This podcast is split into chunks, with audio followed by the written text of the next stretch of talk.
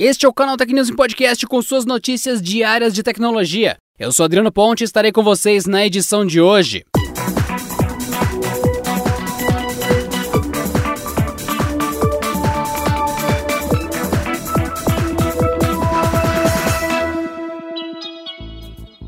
Mesmo com todos os novos recursos divulgados pelo Google para o Android 11, o sistema operacional ainda guarda algumas surpresas para os usuários. O site XDA Developers revelou que a empresa começou a testar um recurso que tem o potencial de diminuir o consumo da bateria do celular, aumentando a autonomia de uso. A novidade, segundo o código-fonte do Android, congela, entre aspas, os aplicativos em segundo plano no aparelho, suspendendo sua execução sem removê-los da memória do aparelho. Apps congelados não usarão nenhum ciclo de CPU, reduzindo o consumo de energia para processos com comportamento incorreto que podem tentar ser executados enquanto armazenados em cache. A ativação e desativação do recurso, porém, pode ser acessado apenas dentro das opções de desenvolvedor, um menu escondido no aplicativo de configurações do Android no celular. Sem um anúncio oficial do Google, não é possível saber se a ativação é parte de um teste ou se o recurso será integrado aos controles atuais do modo de economia de energia dos celulares.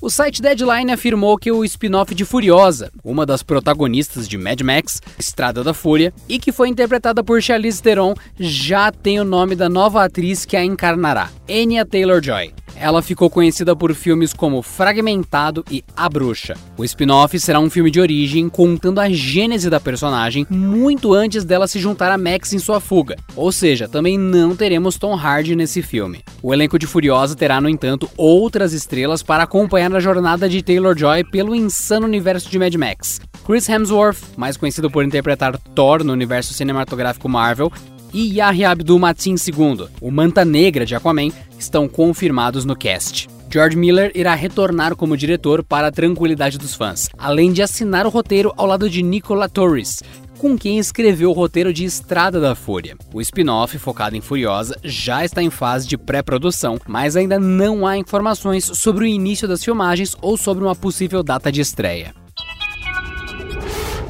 A AMD pode colocar no mercado o Ryzen 5 5600, posicionando a CPU como opção baratinha para a nova arquitetura Zen 3. Segundo o leaker Harukaze 5719, conhecido por antecipar corretamente informações da empresa, ela planeja lançar o modelo no primeiro trimestre de 2021. O perfil disse ter tido acesso a uma matéria que apontava a data para o lançamento do modelo. A matéria informa dois pontos principais. E o primeiro é que a data de lançamento seria mesmo no começo de 2021, ao preço de 220 dólares. O valor seria compatível com os Ryzen 5 3600 que podem ser encontrados por 200 a 250 dólares lá fora fora. O perfil ainda informa que o Ryzen 5 5600 deve ser compatível ou até melhor que o Core i7 10700 da Intel. O modelo ainda deve manter os 6 núcleos e 12 threads, mas funcionando abaixo dos 3.7 GHz, que é o clock base do 5600X, que será lançado em 5 de novembro por 299 dólares nos Estados Unidos.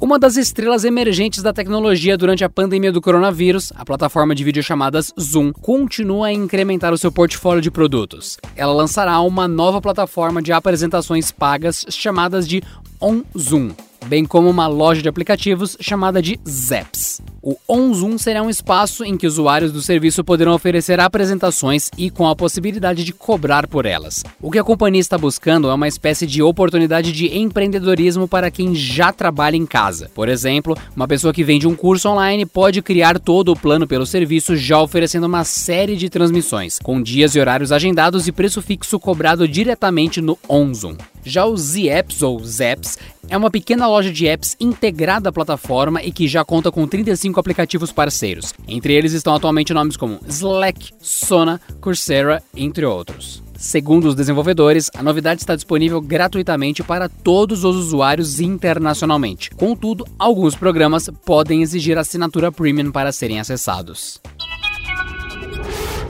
A Sony pode estar trabalhando em uma nova PS Store, antecipando o lançamento do PlayStation 5. O site Push Square disse ter conversado com desenvolvedores que receberam um aviso da Sony de que a loja deve mudar em breve. Segundo a publicação, a nova PlayStation Store deve ser lançada ainda nesse mês de outubro, contendo somente jogos de PlayStation 4 e 5. Os games das demais plataformas da Sony devem continuar com a loja antiga. Ainda de acordo com o site, todos os conteúdos que você já tem na loja atual vão continuar funcionando na nova, incluindo aplicativos, avatares e até temas para o serviço. Outra ferramenta que deve continuar é a de lista de desejos. Contudo, será preciso criar uma do zero, sendo que a atual não será importada para a nova PS Store. O PlayStation 5 deve trazer uma nova experiência de usuário diferente do PlayStation 4. De acordo com vídeos divulgados por jornalistas que tiveram acesso ao console, o visual deve se assemelhar ao do PlayStation 3 e PS Vita. O PS5 chega ao mercado em duas versões, sendo uma tradicional com leitor de discos Blu-ray e PlayStation 5 Digital Edition sem drive ótico. No Brasil, o lançamento acontece em 19 de novembro.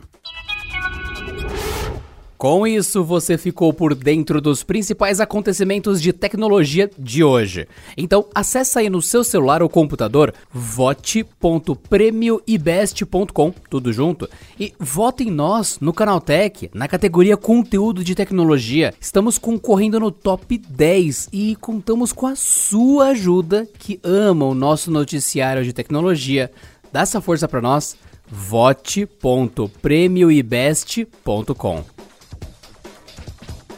E por hoje é só, pessoal. Nos vemos na próxima quinta-feira em mais uma edição do canal Tech News Podcast. Bom descanso e até lá. Este episódio contou com o roteiro de Rui Maciel, edição de Vicenzo Varim e editoria-chefe de Camila Reinaldi.